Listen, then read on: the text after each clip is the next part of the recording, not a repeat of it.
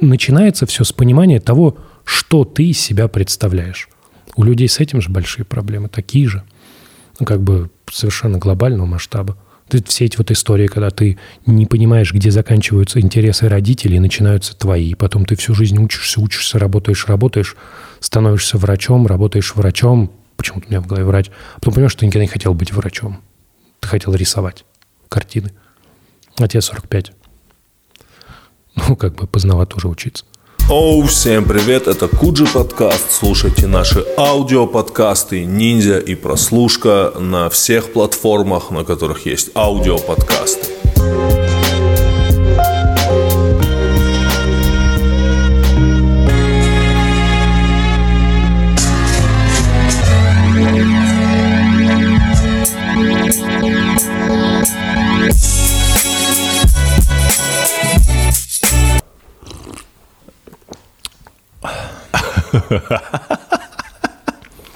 Очень хороший чаек. Еще раз. Ну, ты думаешь, это типа... Давай.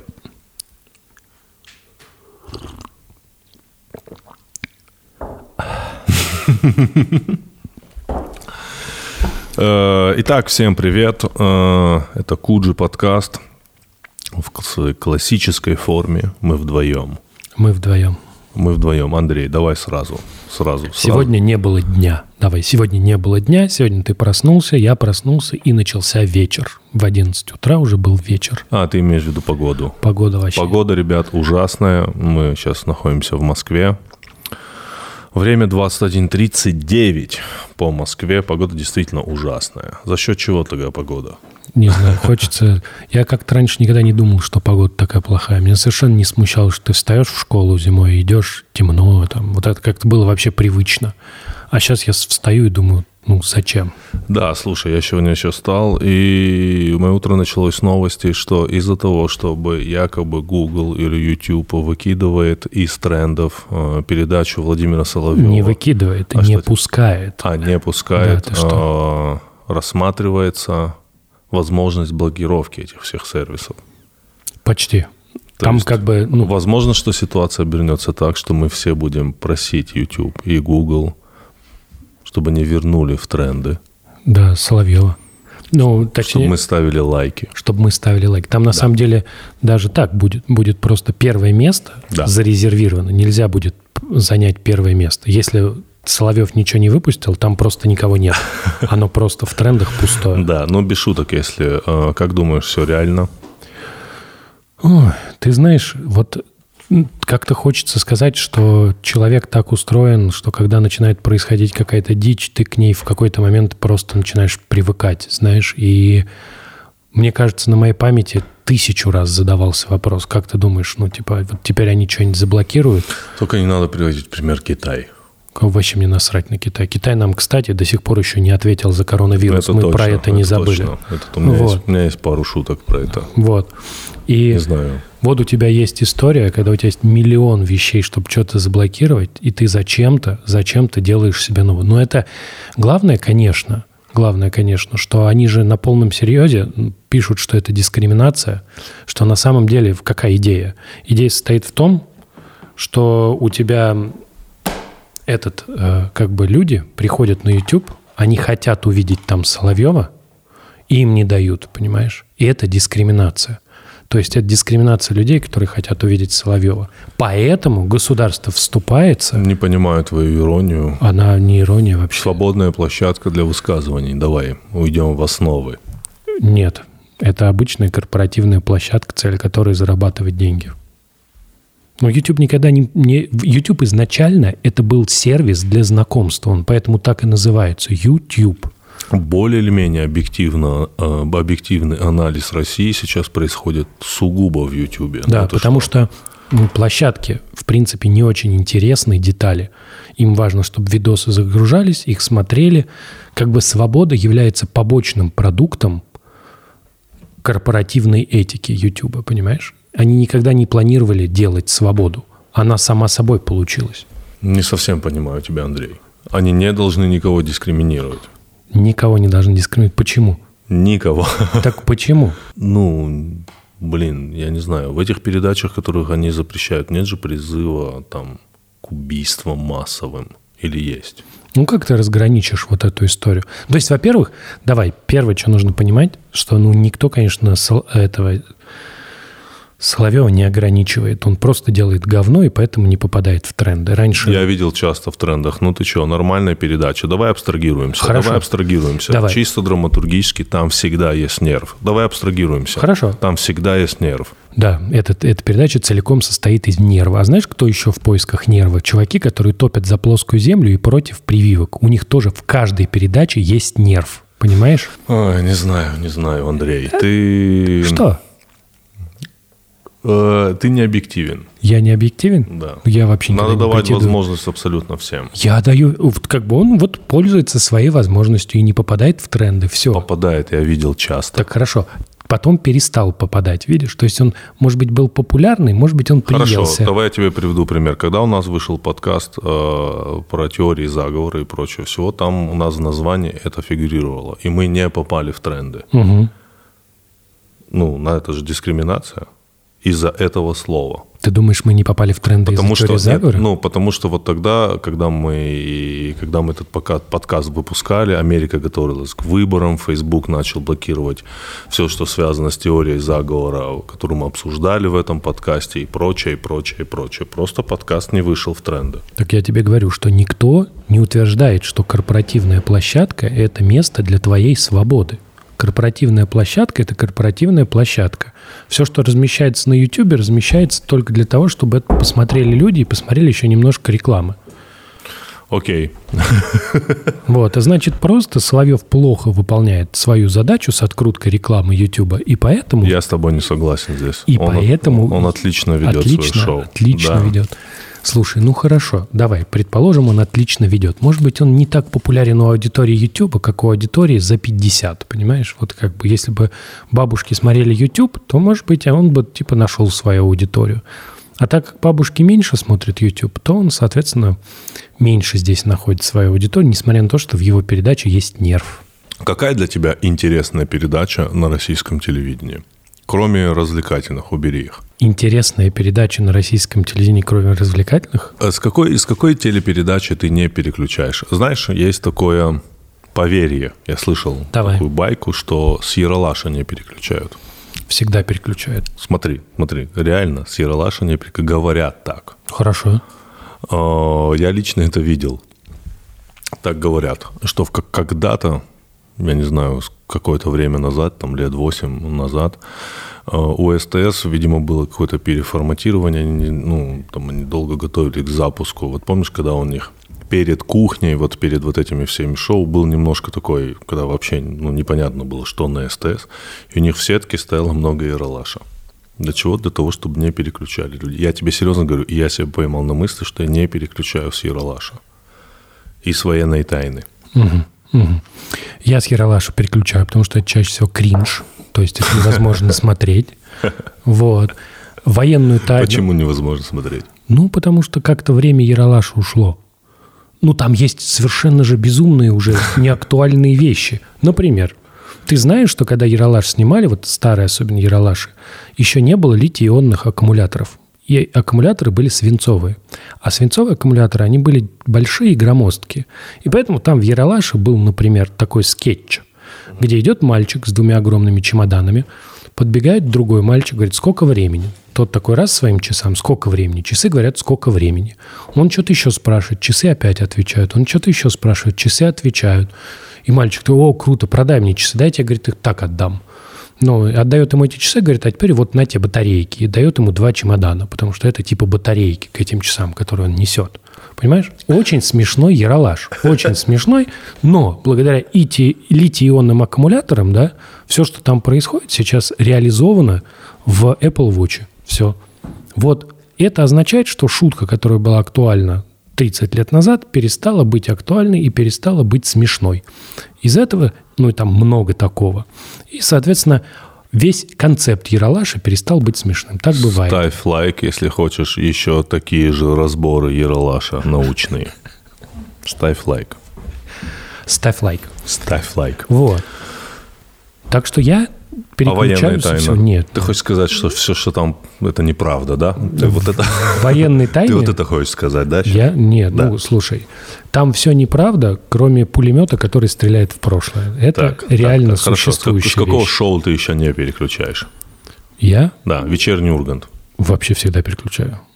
То- да, ну, это же, ну, как бы я не люблю Хорошо, вечерний все, Ургант. все, все, все, все, не, не рассказывай. Э, С какого, давай, с поля чудес. Ты когда последний смотрел «Поле чудес»?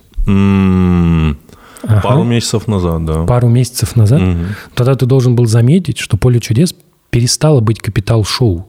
Что это такая сейчас помесь, когда там все приходят, обязательно поют свою песню. Не, это Вудсток. Да, Вудсток. Это Вудсток Фестиваль Вудсток. Да, они сейчас отгадывают слова из пяти букв. Типа, правильное слово – трава, знаешь, и все таки о, да, не может быть зеленая, растет на земле, ух, вот это да. Хорошо, хорошо, пока все дома. Эта передача же вообще закончилась, как бы. Неправда, я недавно смотрел. Ну, это он, пере... он же переехал. Ну, да, там иногда бывает. Ну, и там я рассказывал. что Переключаешь? Иногда да. Но это все зависит от того, у кого они в гостях. Я тебе говорю, Хорошо. когда я включил, а там они у Стаса Михайлова, у него огромный каменный стол, ты такой, не, я посмотрю, конечно. А если они у кого-нибудь в какой-нибудь обычной квартире, ну зачем? Ну, типа, не так интересно обычную квартиру смотреть. Это как, помнишь, на MTV была передача, где они ходили там по домам звезд, им там показывали звезды всякие Да. дома. Вот. Вот это, когда есть такое ощущение... любил вот это всегда- смотреть? Это топовая была передача. Просто А. абсолютно топовая вообще. То есть я тебя понял. Да, конечно. Она была топ. Я прям помню, как 50 Cent показывал свою хату, где у него там 700 телевизоров, 200 ванных комнат, а спустя два года он подал на банкротство. И ты такой, «М, понятно. В принципе, ясно, куда деньги ушли, чувак. Надо было вкладываться в акции Теслы, а не в ванные комнаты. Ну, у него сейчас все хорошо. Да, У благодаря. него огромный контракт с телеканалом, э, на котором выпускал вот это шоу, которое называется... Как называется шоу с 50 Центом? Где призрак? Power, да. Власть в ночном городе. У-ху. Да-да-да. Ты смотрел его? Нет. Я, мы давно уже мы в Да, подкасте мы об этом. обсуждали, да. Но еще плюс он, на У самом него, деле, он, он владеет водой, у него все отлично. он нормально заработал денег на криптовалюте. Тогда почему ты его только что обсмеял? Я обсмеял его того старого. Не вот этого мудрого, серьезного бизнесмена, который пережил вот это вот разорение, и теперь сто пудов, вот у него не так. А вот того рэпера, который... знаешь, Понял. Ставь лайк, если ты хочешь увидеть в Кудже 50 Цента и Андрея Коняева.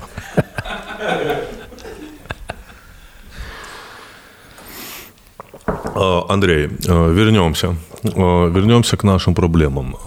Что нас заблокируют из-за Соловьева, мы поняли. Нет, да. нет, нет, нет, другое. Мы на самом деле долго не могли записать подкаст, потому что Андрей у нас приболел, и мы ждали его анализ.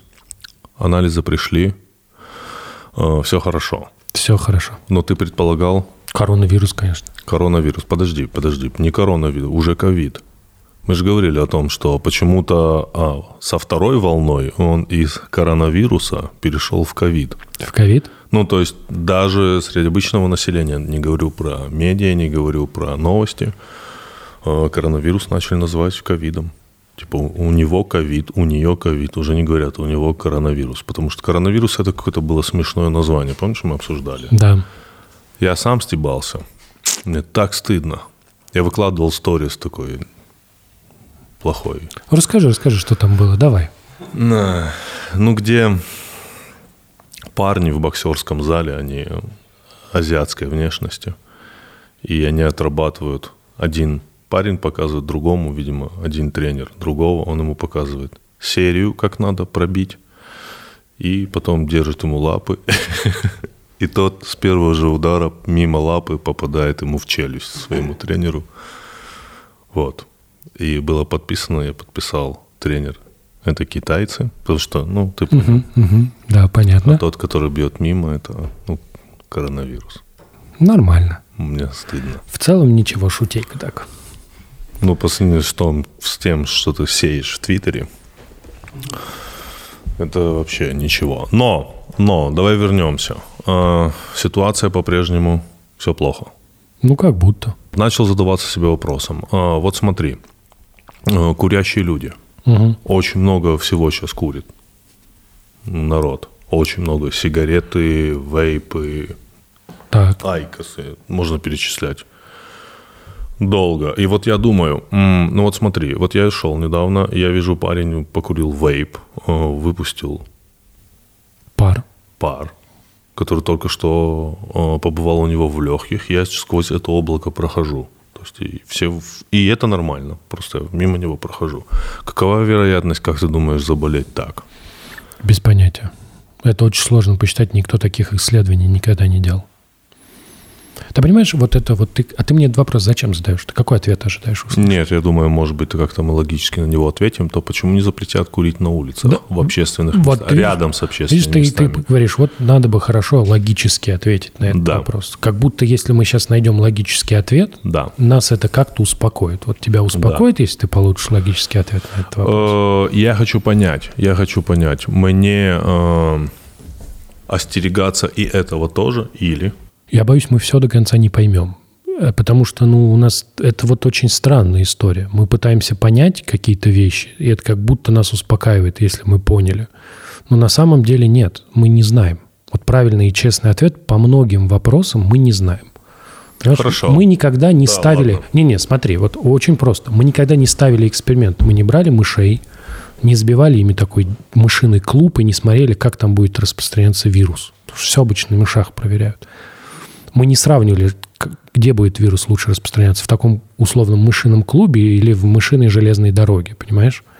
Например, была же история, что предполагалось, что очень много людей должно заражаться в самолетах. И вот там же совсем недавно были какие-то даже цифры, мне не изменяет память, которые показывают, что нет.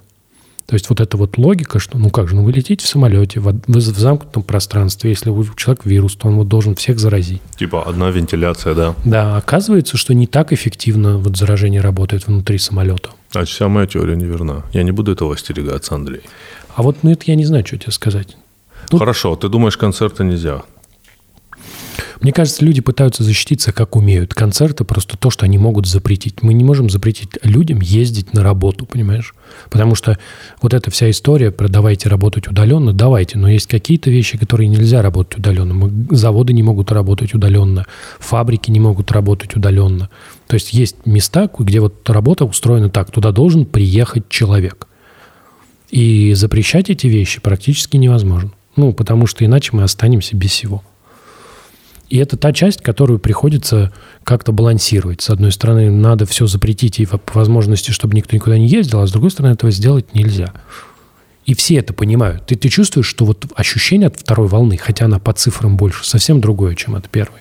М, Очевидно, что да. Как будто люди смирились. Они ну, не- не- смирились не с тем, что там, я не знаю, с ограничениями, а наоборот, они смирились с тем, что у тебя под рукой всегда есть этот вирус, что ты можешь заболеть, что люди к этому стали относиться по-другому. При этом я со своей стороны скажу, что очень много людей носит маски. То есть маски стали носить. Летом и весной такого не было. То, что там сейчас, например, все таксисты в масках. Ну вот. То есть какие-то вещи поменялись, но мы стали к этому другому, по-другому относиться, человек ко всему привыкает.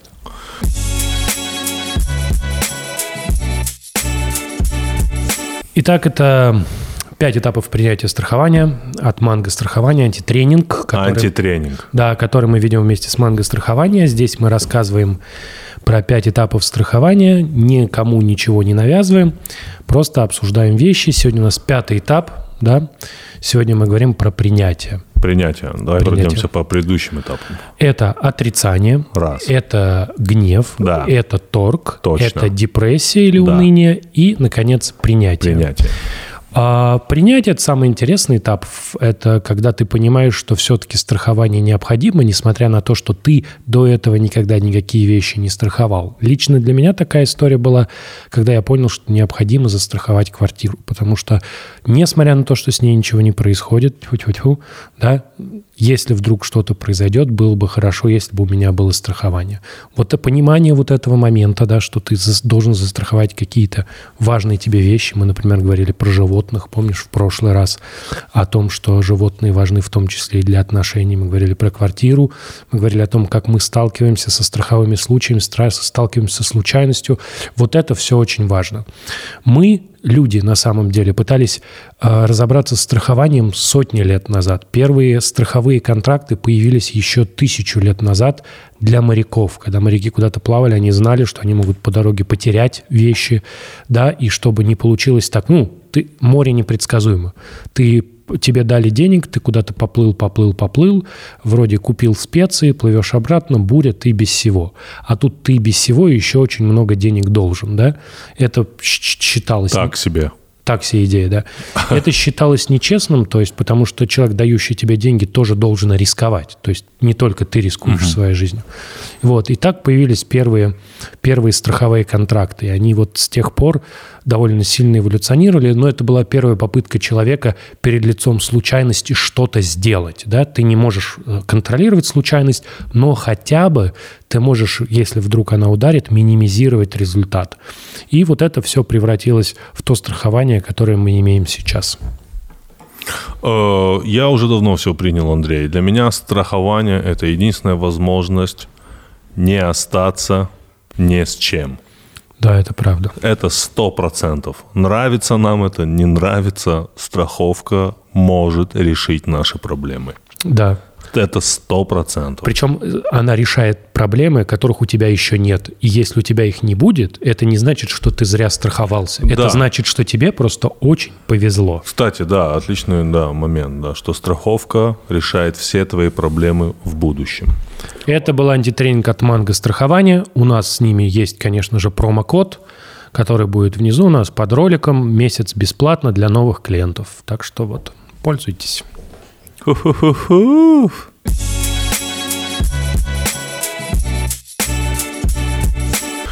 Э, да, задумался недавно над э, отрицанием прививок.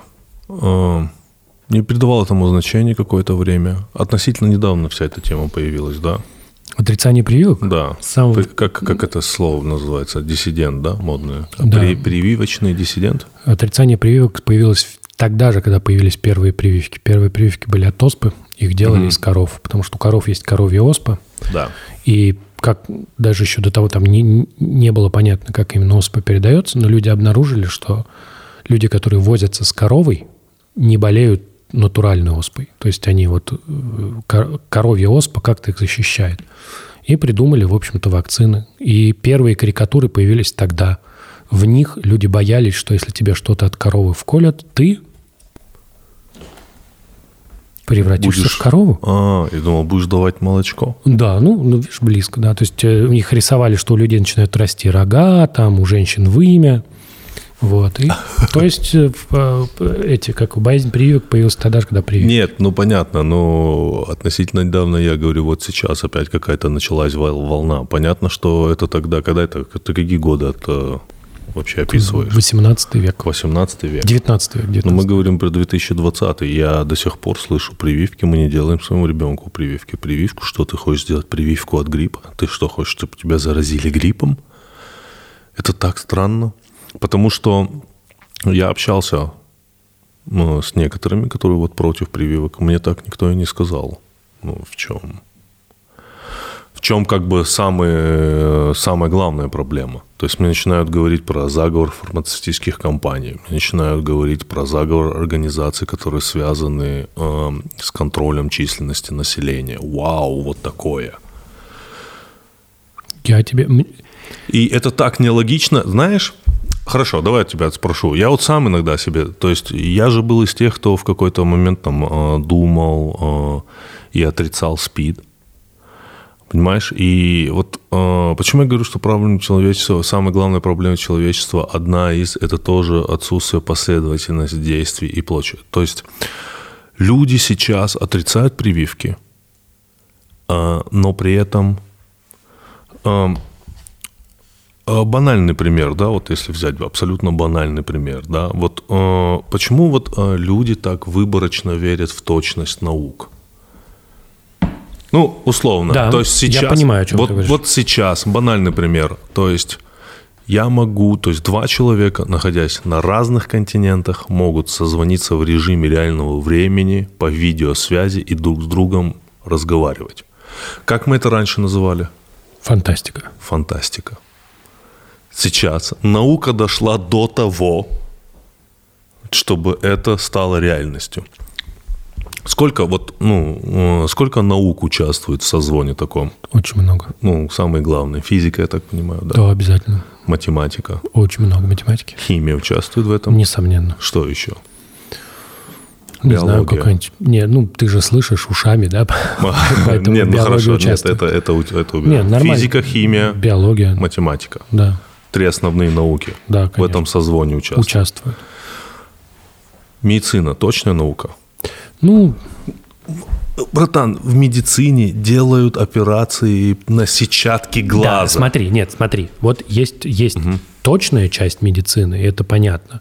Но в медицине просто изначально другая задача. Если в физике вся наука должна быть точной, то в медицине она должна в первую очередь помогать. Поэтому, когда ты говоришь, вот медицина точная наука, ну, там, например, есть гомеопаты.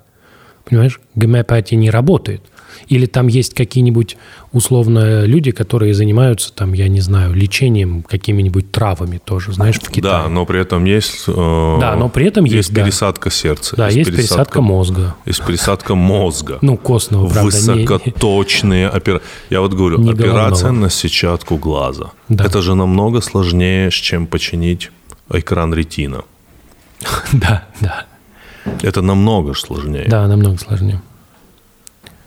То есть ну вот ну, смотри. Это, это доказывает, что медицина очень ну, да, это точно, бли, точно. близка к точной науке. Вот это вот все ответвление, гомеопатия и прочее, прочее. Близка, хорошо. Это, угу. Да, но ну и прививки – это же просто прорыв. Прививки – это ты, то, что к нас привело к видеозвонку. Ты понимаешь, ты возьмешь любого, любую там, вот, женщину или мужчину, который отрицает прививки, и спроси его, если сидеть перед компьютером долго ослепнешь, и он тебе скажет, конечно, да.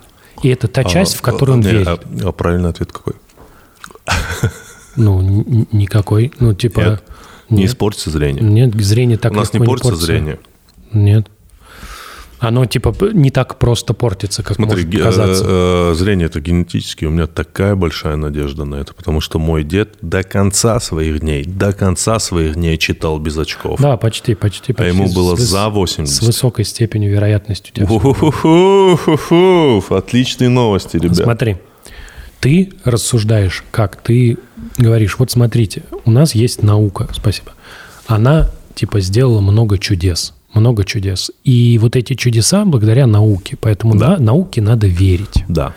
Вот. То есть наука много раз на, ну, доказала свою состоятельность. Но проблема состоит в том, что вот эта вся история, как вообще появились вот эти истории? Ну, давай. Вот, Не, я просто... Вот, я, давай, вот, вот, если просто. что, ребят, я транслирую в данный момент абсолютно банальные вещи. Я просто хочу, чтобы мне Андрей объяснил, почему есть люди, э, которые отрицают прививки, отрицают ну, некоторые части медицины. Да. Мы... Традиционной медицины. Вот у тебя есть, представь, что у тебя есть э, жизнь твоя, да. да, и вот ты э, как бы смотришь на окружающий себя мир, и вот тебя вот чему-то учат в школе, и, в принципе, твоих знаний из-за того, что мир сложный вокруг, недостаточно на самом деле, чтобы понять все, что вокруг тебя происходит. То есть, когда ты был там, я не знаю, если бы мы жили там в 18 веке, в 18, да, то вот, например, какой-нибудь хозяин какого-нибудь двора, ну вот, а, который вот э, просто растит еду, да, в, в в поле, да, он все знал, все, что он знал, все, как у него работает, что когда сажать, что куда сажать, он мог построить дом. Он был самый главный не только потому, что он был самый старший, потому что у него были все знания, которые нужны, он все их понимал. Да, сейчас человека, который бы одновременно хорошо разбирался в химии, биологии, в математике и физике, просто не существует. Понимаешь, таких людей. Нет человека, который бы держал в голове все знания про все вокруг Ты реально потрясающую вещь сказал, потому что все мои вот эти детские фильмы про всех этих путешественников, Жюля Верна, «Дети капитана Гранта», Индиана Джонс. Индиана Джонс, это же все были чрезвычайно умные люди, которые Да. разбирались. Индиана Все, Джо- да, что-нибудь взор- взорвать, построить, Взорвать, построить, э, прыгнуть, э, побежать. хими- вызвать химическую Да, реакцию да, и да. прочее, прочее. Конечно. Вот, им этого хватало, этого было достаточно для понимания окружающего мира. Сейчас этого нет, э, это пропало. Вот. И поэтому мы не знаем, где у людей образуются вот эти вот пробелы в знаниях, понимаешь? Это раз.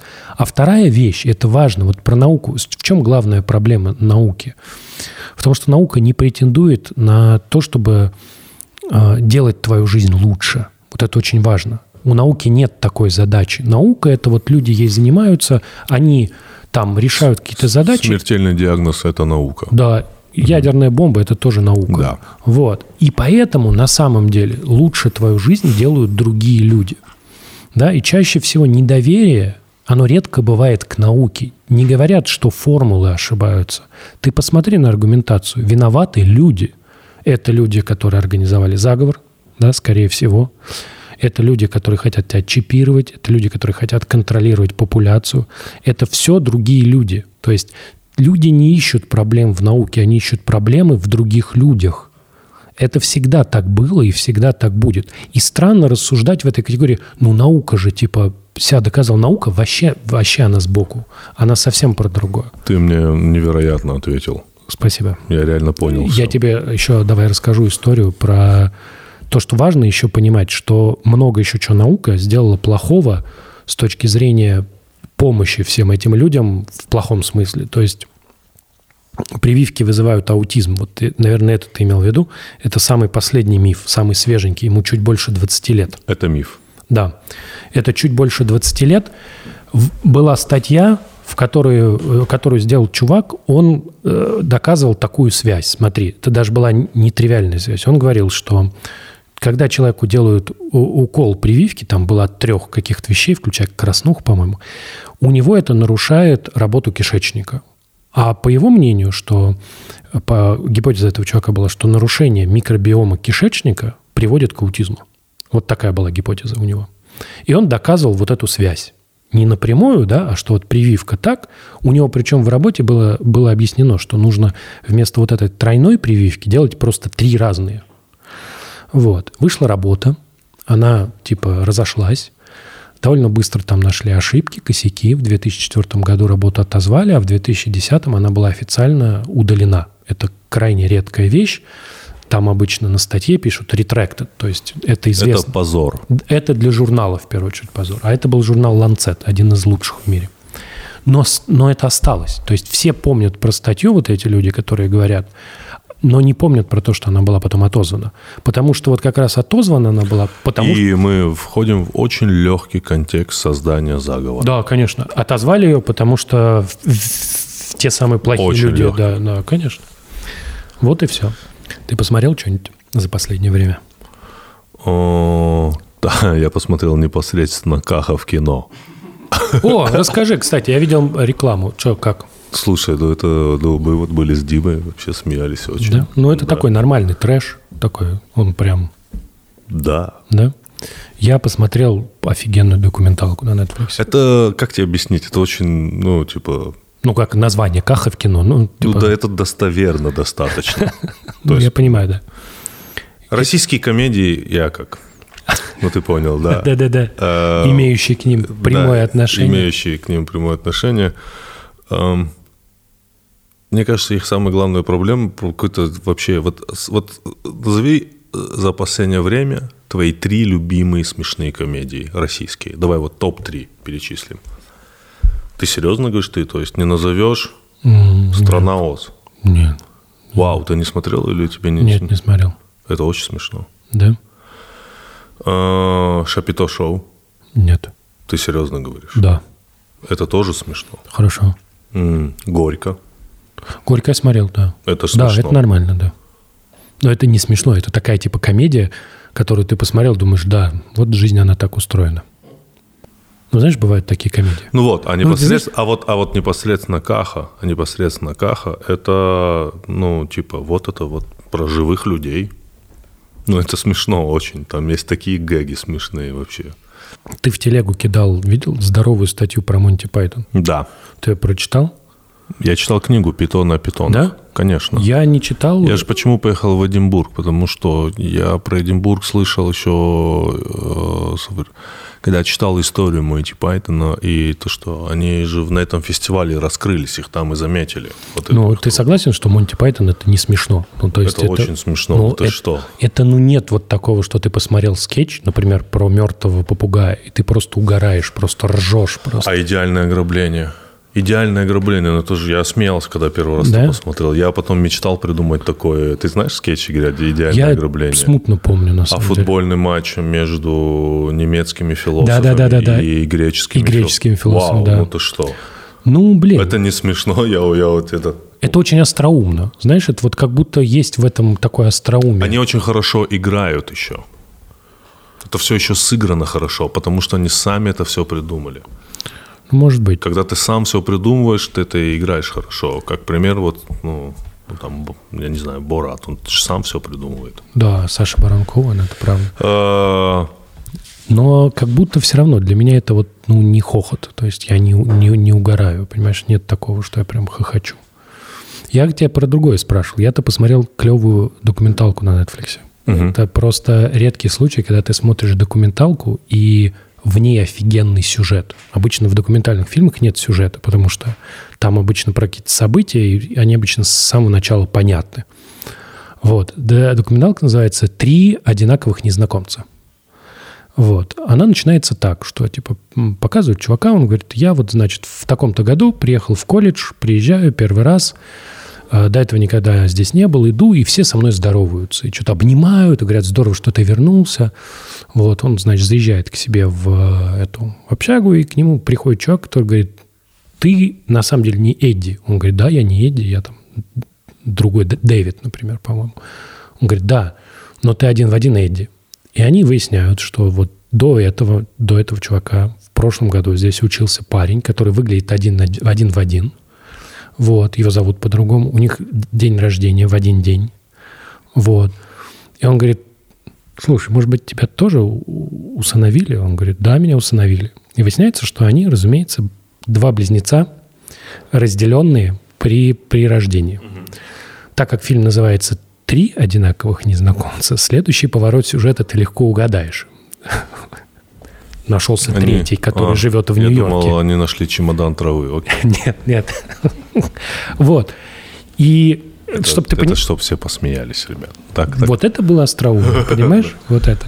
Вот. И у тебя вот полтора часа сериала, э, этого фильма – в первые там 10 минут все произошло, и ты думаешь, интересно, как дальше будет развиваться эта история. Потому что, ну вот они нашли друг друга, про это написали все газеты, они сходили во все шоу, они сразу стали звездами, понимаешь, все хотят их везде видеть, они еще такие... Трое братьев. Трое братьев. Которые нашли друг друга уже в... В 19 лет. В 19 лет они молодые, они все улыбаются, они абсолютно одинаковые, у них одинаковые повадки, они из трех разных семей, там, знаешь... И ты думаешь, интересно, как эта история ну, дальше будет развиваться? И она развивается, и ты охуеваешь просто. Ты сидишь, а, Ты смотришь, будешь рассказывать или мы лучше все посмотрим? Вы лучше посмотрите, потому что я, когда досмотрел до конца, я думаю, да не может О, такого ставь быть. лайк, если будешь смотреть. Я тебе говорю, натурально. Ты я... серьезно говоришь? Я... Это сериал или просто фильм? Просто полтора часа. То есть одна... Я обещаю, что я посмотрю. Одна история. И я тебе говорю, ты, она когда заканчивается, такой, Типа, так не бывает. Это невозможно. Вот все, что это, блядь, так не бывает. Фу, ты серьезно? Да, ты такой, типа, да вы пиздите. И я сразу Википедию читать, и там все, все, все, все, правда. Все, все, все, все, все, все, все, все. Да. Вот, вот такое чувство мне нужно было. Потому что я что-то вообще абстрагировался от всего, вообще ничего не смотрю. Это потому что вторая волна. Я, я когда слушаю, мне кажется, я когда вот себя плохо почувствовал, ну, там, да. вроде как заболел, знаешь, что меня больше всего как бы выбило из колеи? Я думаю, а вдруг коронавирус? И почему-то от этой мысли было очень плохо. Как только мне, ну, пришли эти, эти все тесты, миллионы, которые я сделал, все отрицательные, меня сразу вот так настроение улучшилось и самочувствие. Вот, и поэтому, мне кажется, все, кто, мы все не застрахованы, когда мы сталкиваемся или когда мы столкнемся с этой болезнью, надо к ней подходить как, Андрей? Спокойно. Спокойно. Конечно. Но да. вот эта истерия, истерия, она действует. То есть ты она натурально, действует, ты сидишь... конечно, происходит химическая реакция внутри организма, вырабатываются определенные, скорее всего, аминокислоты вредные. Нет, я не то, что ты... У тебя просто стресс происходит. У тебя... Ты как мой отец на меня махнул, братан. Нет, но серьезно, э, происходит, мне кажется, очень много яда выделяется в организме из-за стресса. Вот я когда стрессую, вау, я потом знаешь, у меня бывает такой стресс, вот особенно когда он всегда связан с тем, когда я куда-то не успеваю. Вот весь мой стресс, потому что я стараюсь быть пунктуальным человеком очень. Я стараюсь не опаздывать, но я не знаю, почему с тех пор в какой-то момент вот у меня произошло так, что я начал постоянно опаздывать. Наверное, когда вот я переехал там э, по другому адресу, угу я начал постоянно, и у меня вот весь этот стресс, что постоянно опаздываю, постоянно опаздываю, постоянно, и вот я очень злюсь, когда я не успеваю. Знаешь мой вот этот любимый момент из фильма «Славные парни»? Ты помнишь фильм «Славные парни»? Goodfellas, который? Да, да, да угу. где персонаж Рео, Рео Лиоты описывал, что ему нужно сделать за день. То есть ему нужно сварить соус, помешивать соус, варить. Ему нужно съездить, передать, э, подъехать к любовнице, что там сделать, э, потом взять товар, отвезти куда-то, и все это во время того, как за ним ним летал э, вертолет ФБР. Ну, и вот ты, ты знаешь, я не знаю, почему, когда я посмотрел этот фильм еще там, когда мне, мне, мне было лет 15, может быть, у меня вот это засело в голове как очень трудный день. С вертолетом ФБР. С вертолетом, да, с вертолетом ФБР, который тебя все время сопровождает. То есть ему надо было помешать сол, ему столько дел надо было сделать в этот день. И вот знаешь, вот такие дни, когда тебе надо успеть поехать туда, там этот, знаешь, это бывает обычно, когда прилетают мои родители, потому что мне надо э, поехать э, купить продукты, э, приготовить что-то, поехать в аэропорт. И вот это вот, вот эти вот дни, знаешь потом раз-раз привести родственников к ним и так далее, и так далее. И иногда я стрессую так, когда я куда-то не успеваю, на это еще накладывается работа. Так я стрессую, что я чувствую, что во мне выделяется столько яда, который э, так меня травит, что когда я просыпаюсь на следующее утро после сильного стресса, у меня полное ощущение, что я всю ночь бухал. Я тебе серьезно. У меня, у меня, я нормально не спал. Я просыпаюсь э, с тем, что у меня бьется сердце. Э, я вообще, ну... Я понимаю, да. Понимаешь, да, это Конечно, состояние? у меня такой же стресс бывает, когда не сделаны дела. Ты, ты просыпаешься, и твоя mm-hmm. первая мысль... Знаешь, вот бывает очень круто... Беспокойство. Да, да бывает всегда, очень да. Кру- круто, когда ты проснулся, и, знаешь, тебе снились такие яркие сны, и ты такой, типа, а, что сегодня вторник, ах, как снилось. От, от первые глаза открываешь, у тебя прям те же самые мысли, которые были вчера. Что-то да. там не сделано. Ужас. Да, и ты такой, типа, так, все. Поэтому, когда мы все сталкиваемся, давайте просто относиться к этому... Поспокойнее. Поспокойнее. Да, потому это... что мы, мы все уже загрузились, потому что когда Андрей сказал, я слег, ребят, все. Не только Андрей. Не только Андрей погрустнел. Поэтому, то есть мы посмотрим это. А, еще что-то? Смотрел ты еще что-то? Еще? Смотрел? Я посмотрел еще офигенный сериал. Слушай, я все советуют посмотреть этот фильм про шахматы. Да. Ты знаешь мою историю, что у меня когда-то был разряд по шахматам? Нет. Ну, его сейчас нет, потому что я не играл в шахматы лет 25. Шахматы нет, нанесли тебе травму? Ты этот Нет, разряд... я не играл в шахматы, я тебе сейчас скажу, сколько... 19 лет. Знаешь, Вообще не притрагивался. Да, вот тебе как-то нанесли травму, судя по всему. нет. Ну, просто вот обычно эта история, вот знаешь, у меня был товарищ, который вот в музыкальной школе, его настолько, вот он настолько хорошо умел играть на фортепиано, что он потом 10 лет к нему не притрагивался. То есть, понимаешь, да? Его заставляли, заставляли, заставляли, он закончил музыкалку, и потом вернулся к игре уже в сознательном возрасте, когда такой, знаешь, типа, было бы прикольно поиграть. Ну, шахматы классная вещь. Точно. Русские приятные. А. Там очень они все приятные, они очень все приличные люди, там нет вот этого безумия. И там Москва супер выдуманная. То есть там, там есть момент, где она смотрит в окно, и там кремлевская стена, представляешь, ну ты представляешь себе вот кремлевскую стену, а теперь представь, что она уходит вдаль вот так километров на 5. То есть такая абсолютно прямая Москва-река, и Кремлевская стена уходит. Я смотрю, и смотрю, думаю, блин, как красиво-то вообще. Как жалко, что не так. Понимаешь? Потому что это бы было очень красиво. Вот.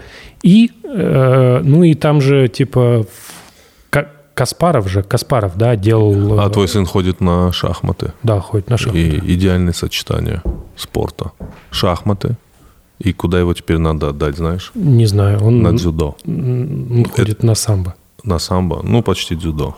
Идеальное сочетание. Ну, потому что на самом деле детям же нужна физуха. Это без этого никуда. Потому что в шахматы он может играть постоянно, знаешь, у него типа они лежат. А ему нужно, чтобы он вырос, чтобы у него спина была хорошая, руки, ноги.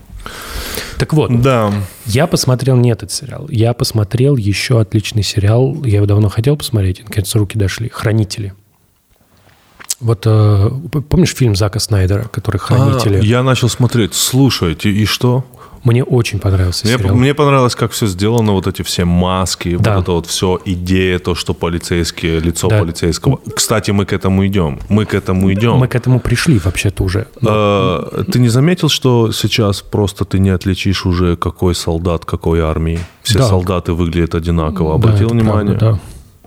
Конечно. Солдат регулярной раз, армии развитой страны выглядит сейчас... Я их по, по автоматам теперь отличаю. И, Ну, по, по- и по нашивкам, да. и по нашив. Ну, у кого калаш, ну, значит, где-то возле России. Да, да. У кого не калаш, ну, где-то возле, там, я не знаю чего. Ну, короткий ХК и, то же самое, и немцы. то же самое полицейские, потому что посмотри, что происходит в Беларуси. Они все в масках. Все в масках, да. То есть фильм «Хранители» на наших глазах, то есть когда он вышел?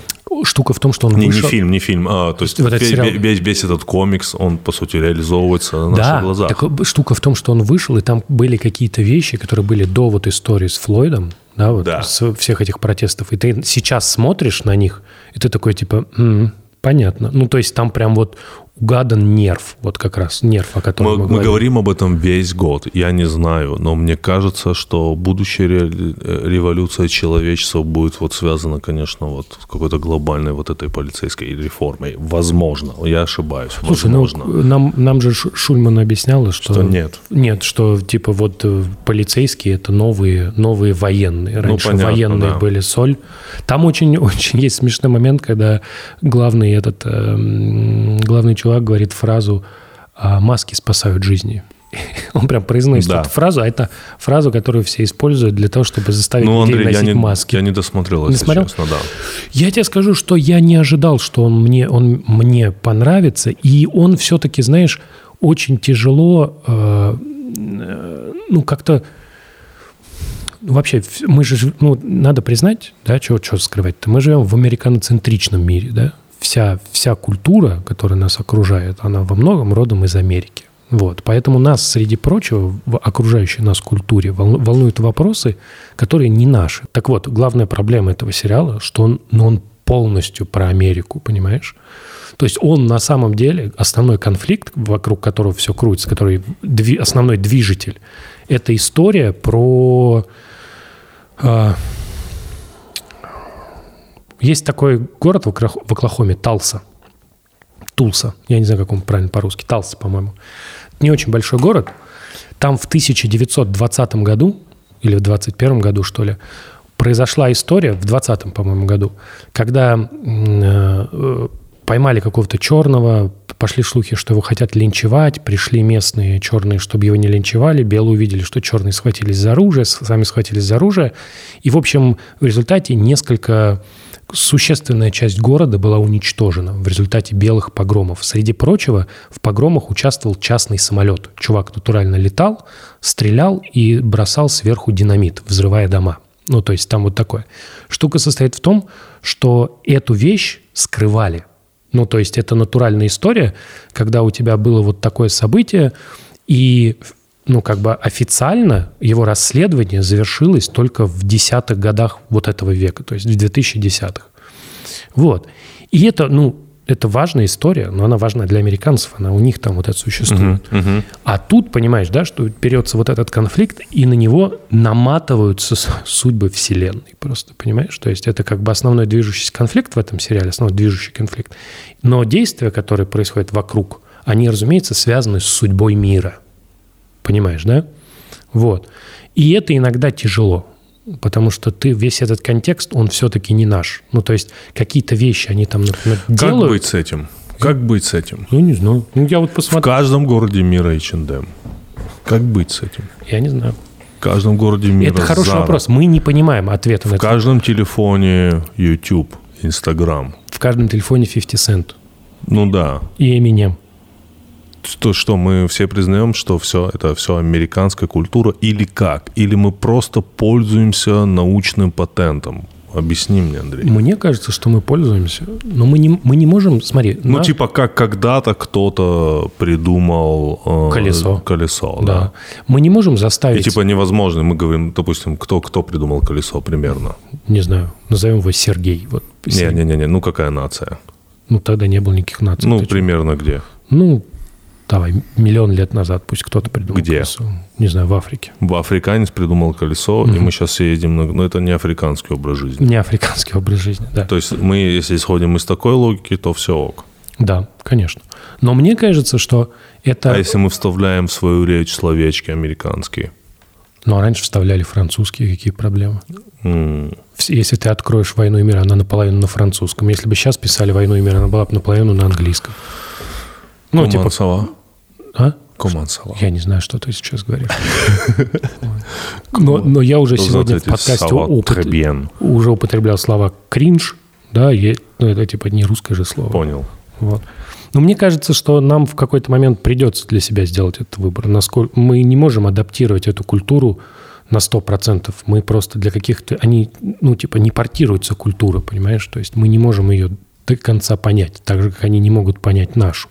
И другой вопрос возникает, что, как мне кажется, ключевой вопрос – это самоопределение. Что он делает нас нами, понимаешь? И это вот важная вещь. И уважение к нашей культуре. Именно поэтому, Самоопределение – это самая неоднозначная вещь, которая существует вообще. конечно, У которой нет ни, ни одной какой-то эм, адекватной формулы измерения. Самоопределение – это тире самовыражение.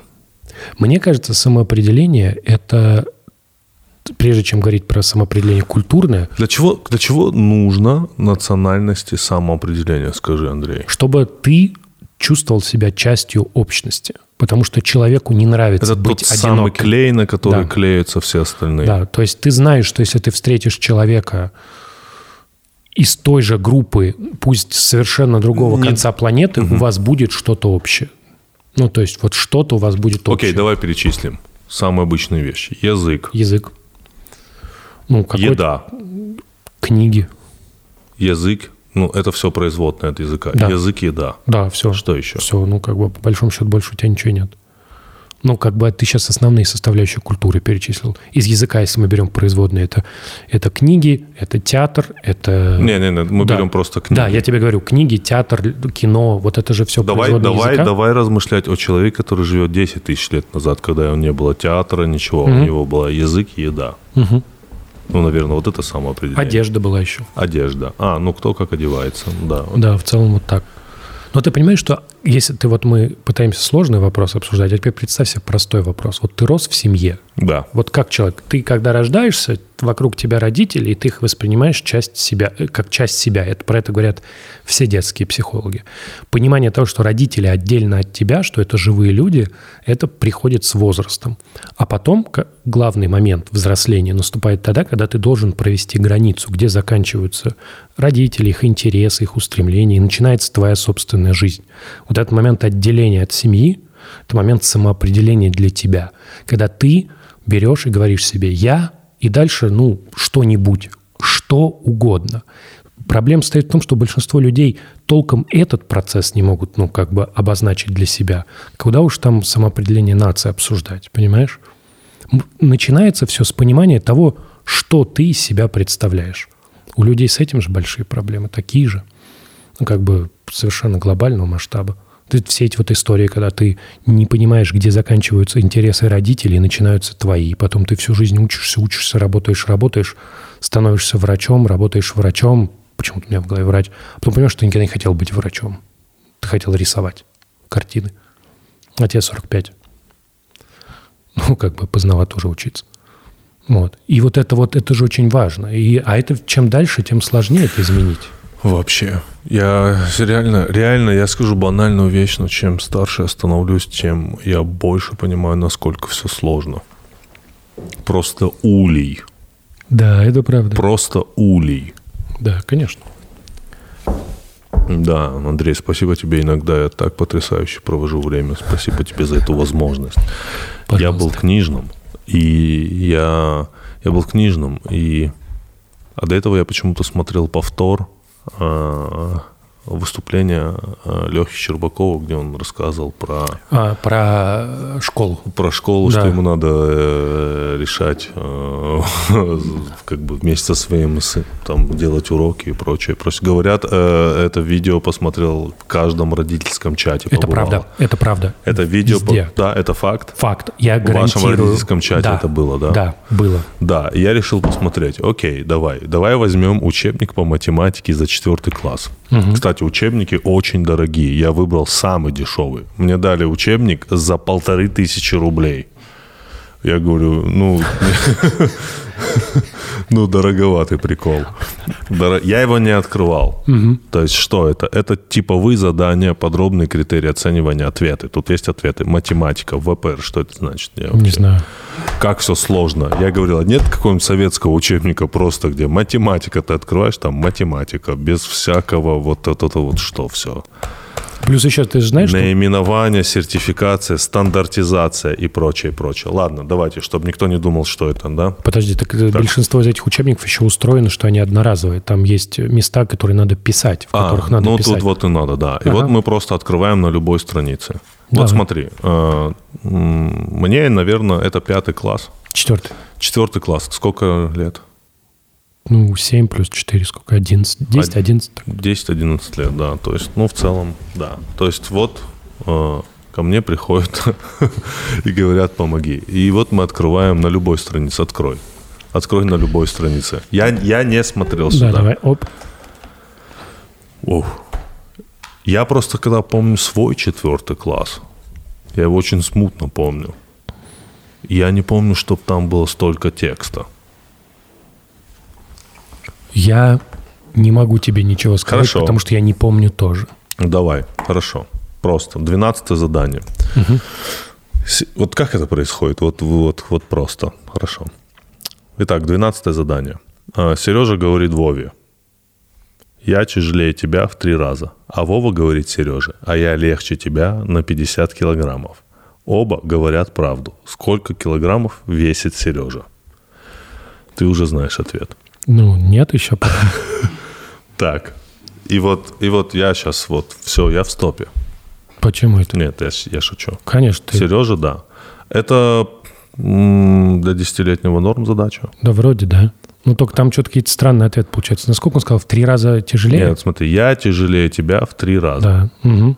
Вова говорит Сереже.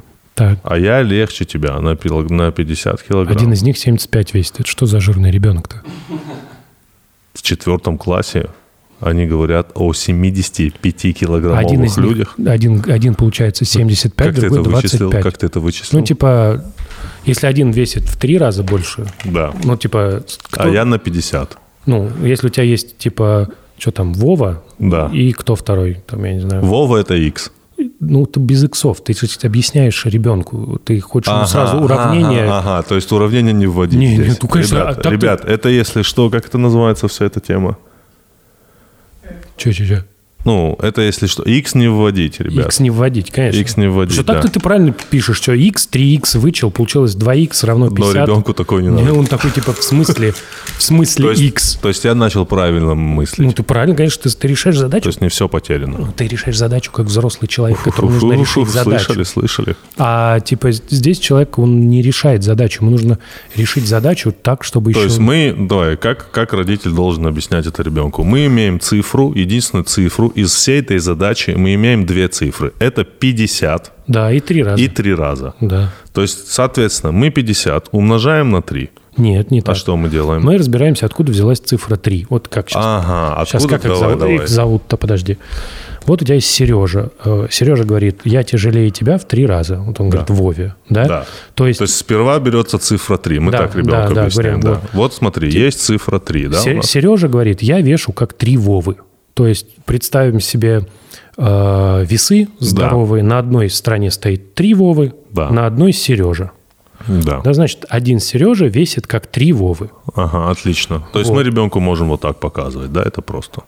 То Да. есть какие-то качели. Да. Здесь сидит Вова, да? Э, Вова тяжелее. Нет, Сережа жирный. Сережа. Серый. Да, а здесь Вова. Три штуки. Вовы три. Да, чтобы было равно А, нет, качели. всё, нет, ты значит- правильно нарисовал. Он типа сильно легче. Ну, то есть нужно три Вовы посадить, чтобы качели уравновесились. Ага, значит, То есть- да. Три Вовы, и все хорошо. Да. Так, но мы имеем еще, что Сережа... э, Нет. следующий, с какую, какую мы следующую цифру вот, мы объясняем, выяснили, ребят? да. Мы, мы хотим Давай. объяснить, откуда, что это 50. Вот 50 это что? Да, 50. 50. Вот. Он здесь говорит, что там он говорит. Э, Вова говорит, я легче тебя на 50 килограммов. Вот. Да, Ну, соответственно, вот у тебя есть э, три Сережи, да, ой, три Вовы да, и один Вова. да. Какая между ними разница? Если у тебя на, на одной стороне весов у тебя сидит Вова и мешок Да. 50 килограмм, Да. а на другой три Вовы. Значит, вопрос, ну, типа, сколько весит Вова? Если здесь один Вова и 50 килограмм, а тут три Вовы. Ну, значит, получается, что два Вовы весят как 50 килограмм. Просто потому, что вот они у тебя на весах. Значит, Вова весит 25 килограмм. 25. То есть следующую цифру, которую мы объясняем, это 25. Да, Да. как она появилась из 50. Как она появилась из 50. Да, все. Вот мы выяснили, сколько весит один. Ну, соответственно, три Вовы – это 75 килограмм. Получается 75 очень килограмм. жирный ребенок. Да, ребят. 75. Да. Запиши решение, ответ. Ответ 75. Ну, Сережа весит. Ну, я не буду записывать, Да. если что, мы из тех, кто... Че, подожди, подожди. Э, Там нам подсказывают, что мы должны проверить ответ. Чё там? Проверить ответы. Значит, у нас это...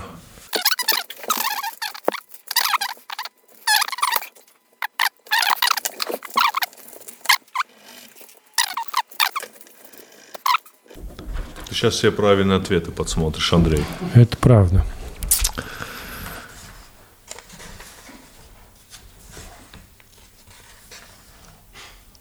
Не, прикинь, нет. Нету? Не, не нашли. А вариант седьмой. Ну да, 75 килограмм. Да, все верно, все верно. Но если что, мы сейчас с тобой а, разговариваем просто как э, отец с отцом, потому что я не педагог, я не знаю, как правильно объяснять математику. Я объясняю так, как я ее понимаю, и так, как мне кажется, ребенок может Давай, давай, понять. давай, вот еще, еще Мгм. один тест. Давай, это Еще. просто важно. А, Рассмотрим, а, мы с рисунком лучше или, или когда в Москве полдень? Вот как Давай, когда в Москве полдень. Давайте, да. Когда в Москве полдень, в Красноярске 4 часа дня. Мгм. Сколько времени в Москве, когда в Красноярске 2 часа ночи? 10 часов. Ну, это понятно. То есть мы опять... А как мы опять объясняем? Это очень хорошая задача, потому что она, позва- нужно, э, она проверяет, насколько ребенок хорошо понимает по часам. Мгм. То есть ты ему проще, проще просто нарисовать, рисуешь ему. А, мы просто рисуем часы, да, да? и рисуешь, говоришь, вот два вот часа. два, два. Нет, мы, мы рисуем два циферблата. Да, два циферблата. Два циферблата, как в гостинице. Да, как в гостинице. Да, на одном мы пишем Москва, Да. Да, на другом мы пишем Что там, Кра- Красноярск. Красноярск? Мгм. Да, ладно. В следующий раз я принесу задачник за пятый класс. Мы будем, Другой, абсолютно. будем двигаться вперед. Мы будем двигаться вперед. Андрей, спасибо тебе огромное за сегодняшний вечер. Я услышал много интересного, нового. Спасибо тебе за этот опыт. Спасибо тебе за чай.